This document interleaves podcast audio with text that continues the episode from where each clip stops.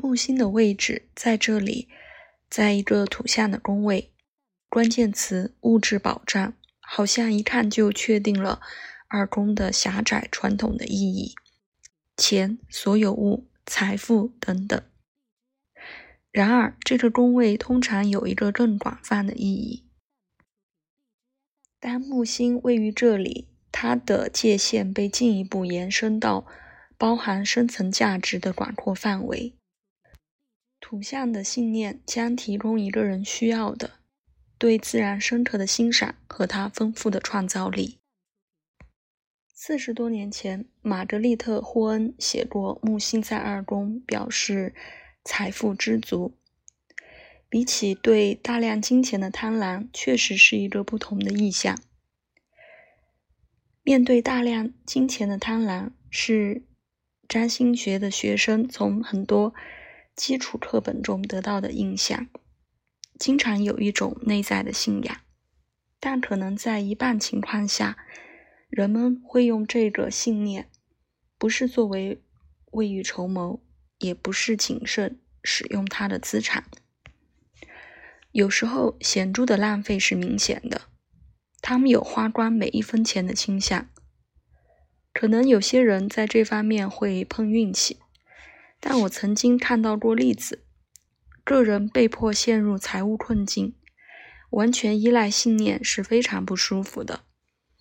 同时，花费或浪费对他们来说很容易的相当多的资产。一贯的，当木星在这个宫位，它将扩展生活中关注的这个领域。有时候，它会表现为马西亚·摩尔和马克·道格拉斯所说的。对大地的丰富一种本能的注视。人们有时候通过他们对自然资源精心规划的开发成功。从更广泛的角度来看，查尔斯·卡特领先于他的时代。当1947年他在《占星学基础随笔》中写到的，心理上，二宫和一个人享受生活的满足和能力有很大关系。从这个角度，我会说，可能经济上，那些木星在这个宫位的人总是富有的。在有这个木星位置的名人中间，我们已经在第五章讨论过玛格丽特·撒切尔。他的二宫木星表现为深刻理解自私的所有权动机怎样被识别和利用，去复兴二十世纪八十年代英国的社会经济。他鼓励在一个销售和经济野心被认为过时的国家自治居所和经济创业。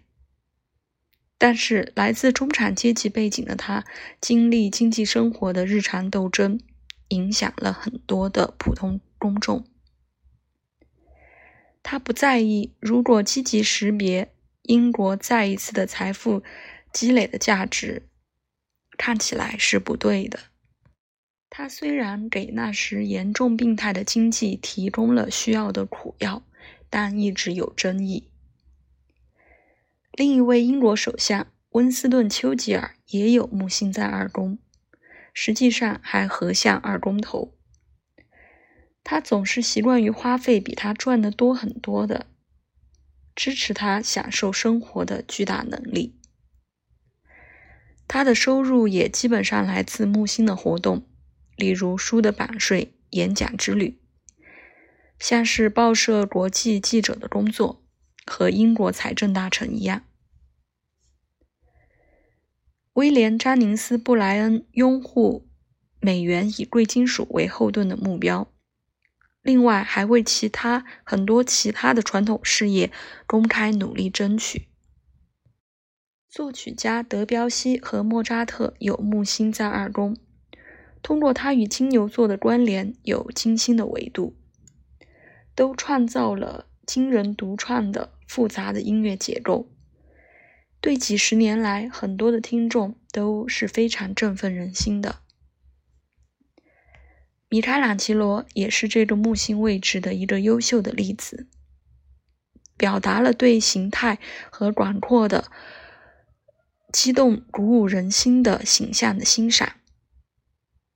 他的雕塑和绘画都体现了。当然，米开朗琪罗是二宫木星将鼓舞人心的哲学或宗教理想具体化的典范。